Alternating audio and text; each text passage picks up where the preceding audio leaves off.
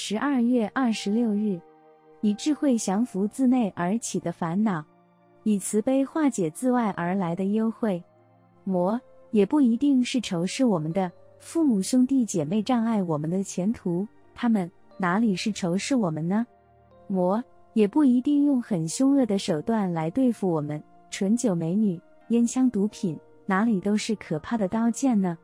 魔也不一定是外在的、邪恶的、仇视我的人物，内心里乌烟瘴气的嗔恨嫉妒，不也是魔吗？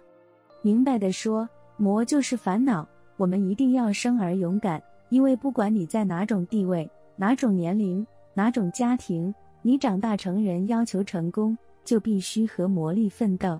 魔也不是独自一人。所谓魔子魔孙，凡是诱惑的，凡是阻碍的，凡是障道的，凡是想要破坏我们尊严的，都是魔。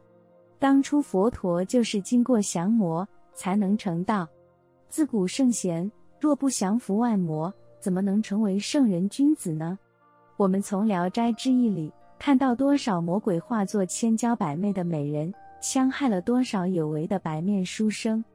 所以无人生存于世。一定要用善性对恶性，要用佛心对魔力，要用慧眼看魔事，要用精进心扫除烦恼障碍。文思修要用定力、慧力、信力，才能降魔。每日同一时段与您相约有声书香。